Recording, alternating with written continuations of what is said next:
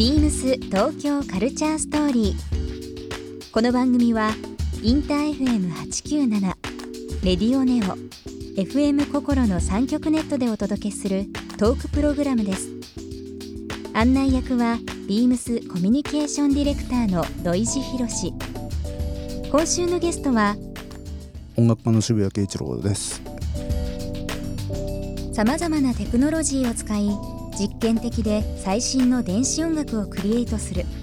現代音楽家の渋谷慶一郎さんをお迎えして1週間さまざまなお話を伺っていきます。BeamsBeamsBeamsTokyo Culture Story. Beams Tokyo Culture Story. This program is brought to you by Beams. ビームスありとあらゆるものをミックスして自分たちらしく楽しむ。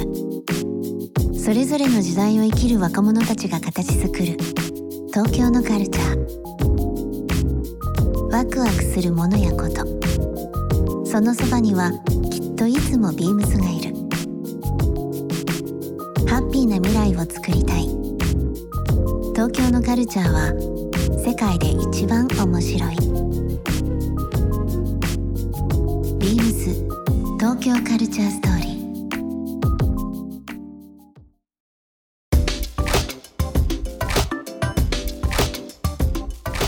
なんか今までこう渋谷さんが作られる音、ん。あとはその制作される、まあ、全体的な作品というのが、はい。もう挑戦というか、うんうんうん。もう今までないものをうんうんお好きだったり、うんはい。やろうというはい。気持ちが強いような気がするんですけど。くそれはそうなんですよ。でそれが高まってて結構。うん。なんか具体的に今までこういうものをやったっていうのを、うんうん。ちょっとよければお伝えいただいてもよろしいですか？実験的なものですか、うん実験的なものはすごいたくさんありましたね。だからさたくさんありますもんね三次元的に音が動く。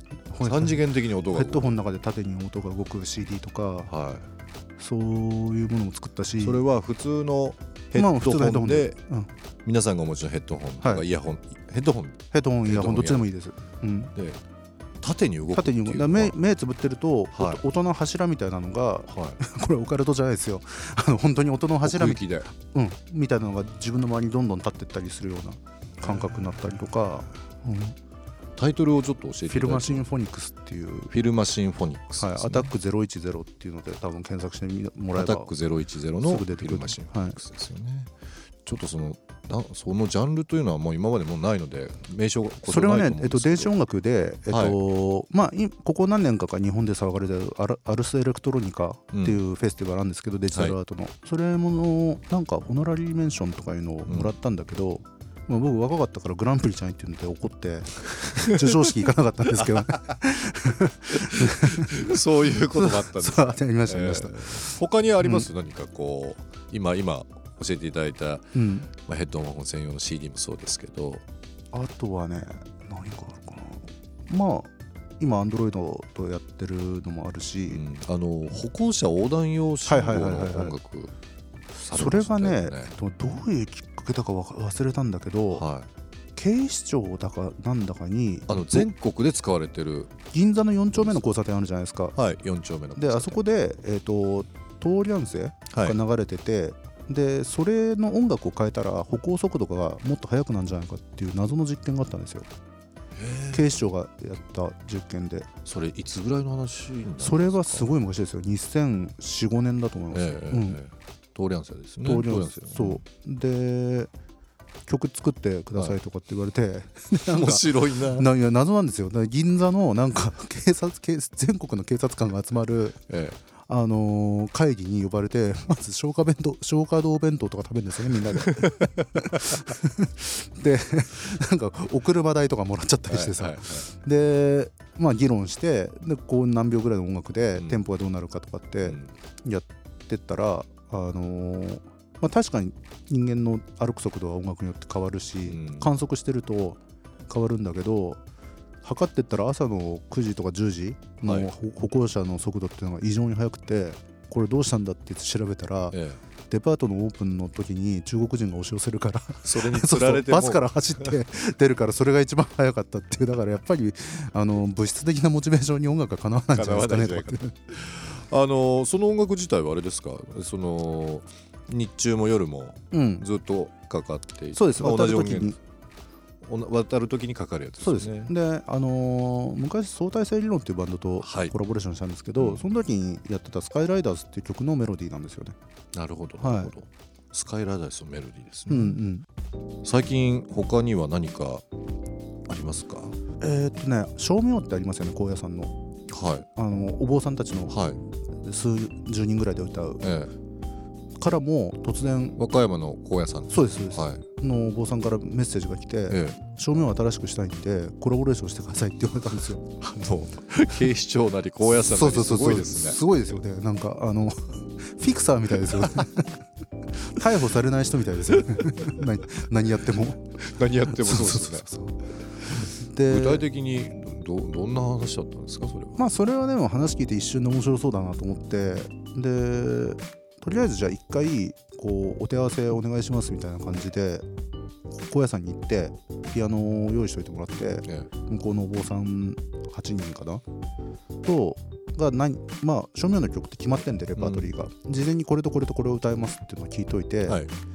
でそこにコンピューターと TR808 っていうそれこそテクノで使われてた80年代のリズムマシンなんですけどそれって太鼓みたいな音がするんですよね。このパネルになってるやつですよね。はい。でポコポコ行ったりとか太鼓みたいな音がするから、照明と合いそうだなと思ってうん。持ってって、うん。もう全部自分の前にずらっと並べてであそうだ。でその時にね少し前に細野晴臣さんのツイッターのボットを読んでたらはい。808をスタジオで最初に鳴らすとこう幽霊が立ち上がるとかっていう 書いてあって。そんなでそうそうそうそう。でこれあでも確かに高野山の合いそうだなと思って、うん。持ってったらバッチリあって、うん。すごくキックをディレイ聞かせてドドドドドドドドドドドドドわーとかっていうのが始まって、でまあ耳で僕が聞いて楽譜なんかないんで耳で聞いてそれに合わせてピアノもつけてうん。1時間ぐらいのパフォーマンスやったんですすよ。ごいですね。うんうん。で藤原英勢さんっていう、えー、とすごい照明の演奏家の方がいらっしゃってお坊さんなんですけどもちろん、あの中川善教さんっていう今の照明のトップの人に25年つついて勉強して、え。もう技術的なこととかアカデミックなこともう音程理論とかもかもう今日本トップの方がすごい喜んでくださって、ええなんかもう最初の時聞いた時にあこれはガチなんやと思いましたとか言って周りの人も藤原さんがあんなに本気でなんかコラボレやるのは珍しいですよとか言われて。えもう高野山が改ざんされてからもう何年かっていうのはちょっと今正確に分かりませんけども、初めての歴史かもしれませんねそうだと思いますそうだと思います。でもうちょっとちゃんとやりましょうっていうことになってそれこそテクノロジーっていうかビートみたいなものと,、えー、と照明をミックスしたものをプロジェクトを始めましょうって言って今年の夏におそらくですけどパリでやろうかなと思ってああそうなんですね、うん。ええ。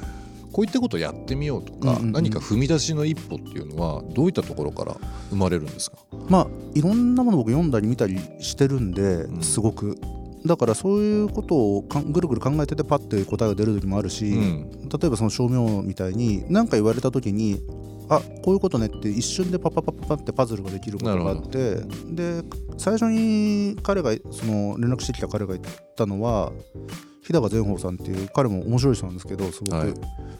あのーグレゴニアンチャントを世界中の人がみんな愛してくださってあんだけ聞かれてるけど、うん。照明だってやっぱり、あのー哀悼とかうん。癒しとかうん。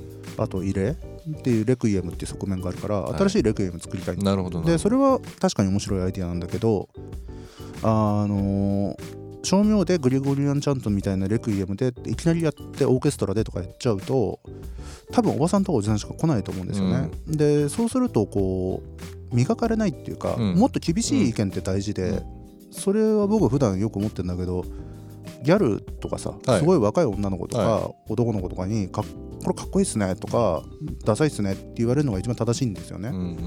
だから若い人が来るようなことででも面白いことって言ったらすっごい重低音な、まあ、言ってみればダビーなビートとか、うん。すごいノイズとか電子音と照明っていうのを掛け合わせてでパリの教会でオールスタンディングでやって人が踊っちゃうような、うん。だからトランスミュージックだからある種の宗教音楽っていうのは、っていうのをやった方がいいんじゃないかと思って。日本はどうしてもあのその年配の人とかをイメージするような、うん。ちょっと古くて、うん。まあお寺もあって。そうそうそうなんかあのきっかけっていうのはなかなかないと思うんですけど確かに今のキーワードでパリだったり重点はビートだったりとかすると、でそれをあえて教会でやるあえて教会でやると、うん。そこのミックスが面白いですね。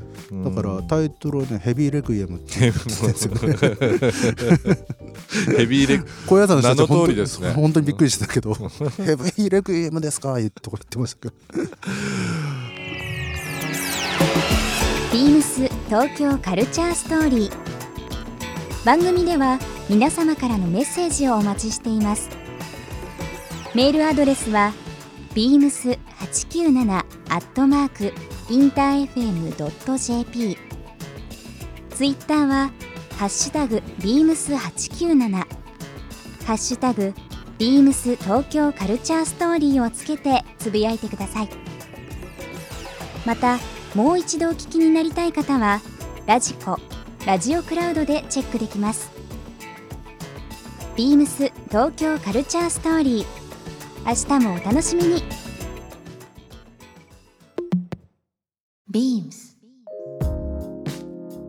ビーミングバイビームスでキッズの商品企画を担当しています。名村あさみです。出産をして育休からの復職を機にこの仕事を担当することになりました。自分の経験を商品作りにも活かせるのでとてもやりがいを感じています。お花が好きで自宅でもたくさん育てています。